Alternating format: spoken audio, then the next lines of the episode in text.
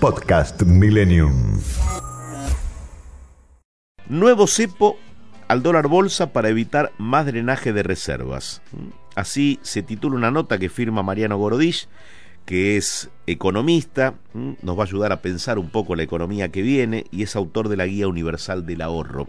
Mariano, ¿cómo estás? Un gusto tenerte en Millennium.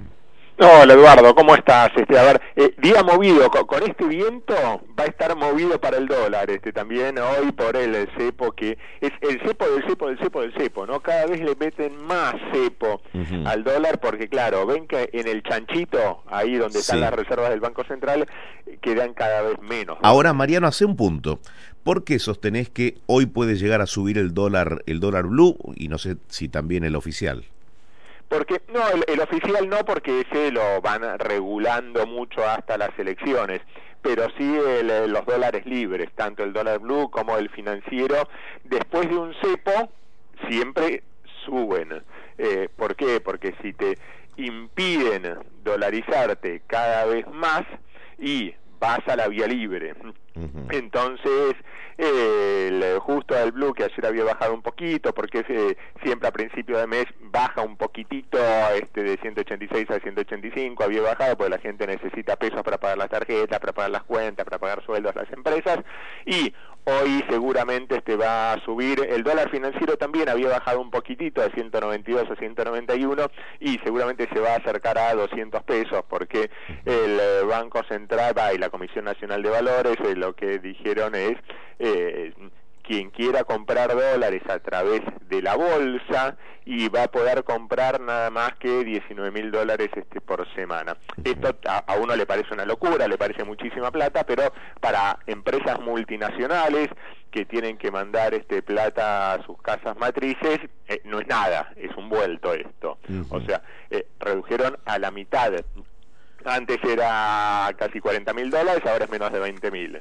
Eh, entonces te están cerrando más el acceso a los dólares. Por otra parte, el Banco Central, a su vez, dijo, eh, y vamos a cuidar mucho los dólares que damos para las importaciones.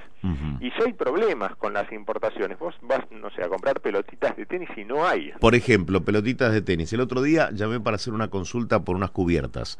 Complicado. Sí. Complicado.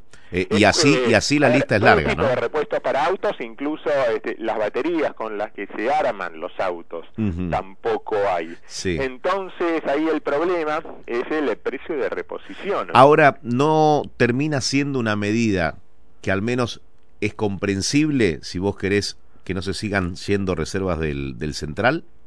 Eh, sí, eh, según la mente del kirchnerismo, es comprensible. ¿Y si no, cuál sería la salida, digamos, yendo por otra vía? Cierren más el cepo. Ahora, si, si vos eh, vendés cubiertas, por ejemplo, y no te dan, eh, no podés acceder a cubiertas nuevas que son importadas, ¿qué vas a hacer con esas cubiertas que vos tenés? Y vas a aumentar de precio. Digo, le vas a subir el precio, porque vos decís, si no, el precio de reposición me va a salir más caro de lo que yo vendo las cubiertas. Mejor me quedo en mercadería, mejor no vendo. Entonces te hace un parate. Vos tenés pelotitas de tenis decís, uy, no, no, no, no las voy a vender. O, le aumento mucho el precio, no las vendo.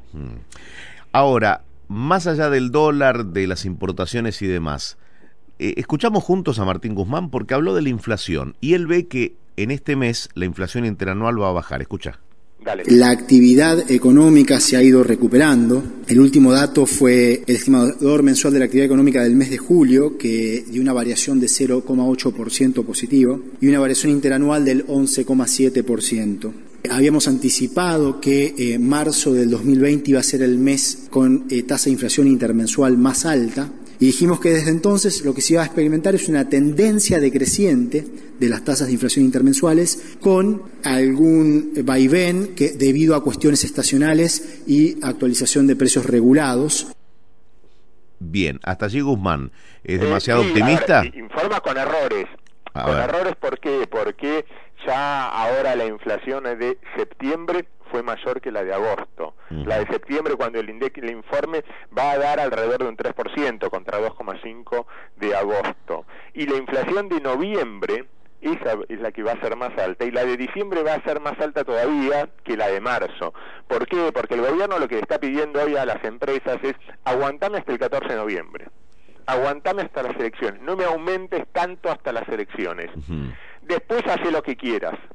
O sea, hoy tenés el dólar subsidiado, las tarifas públicas subsidiadas, el transporte subsidiado, los precios este, cuidados.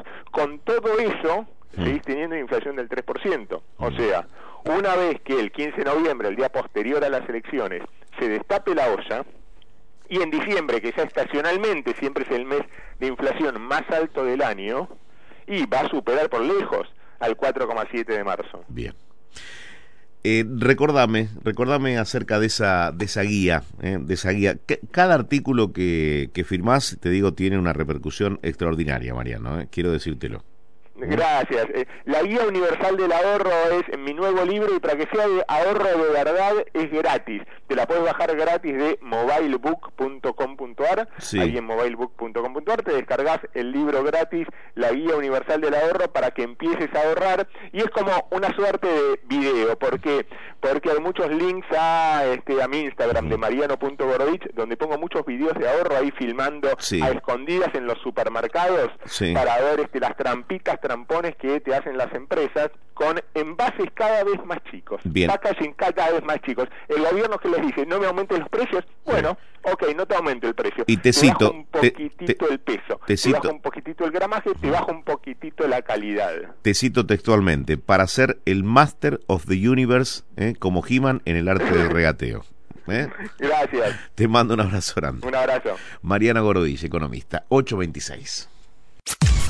Podcast Millennium.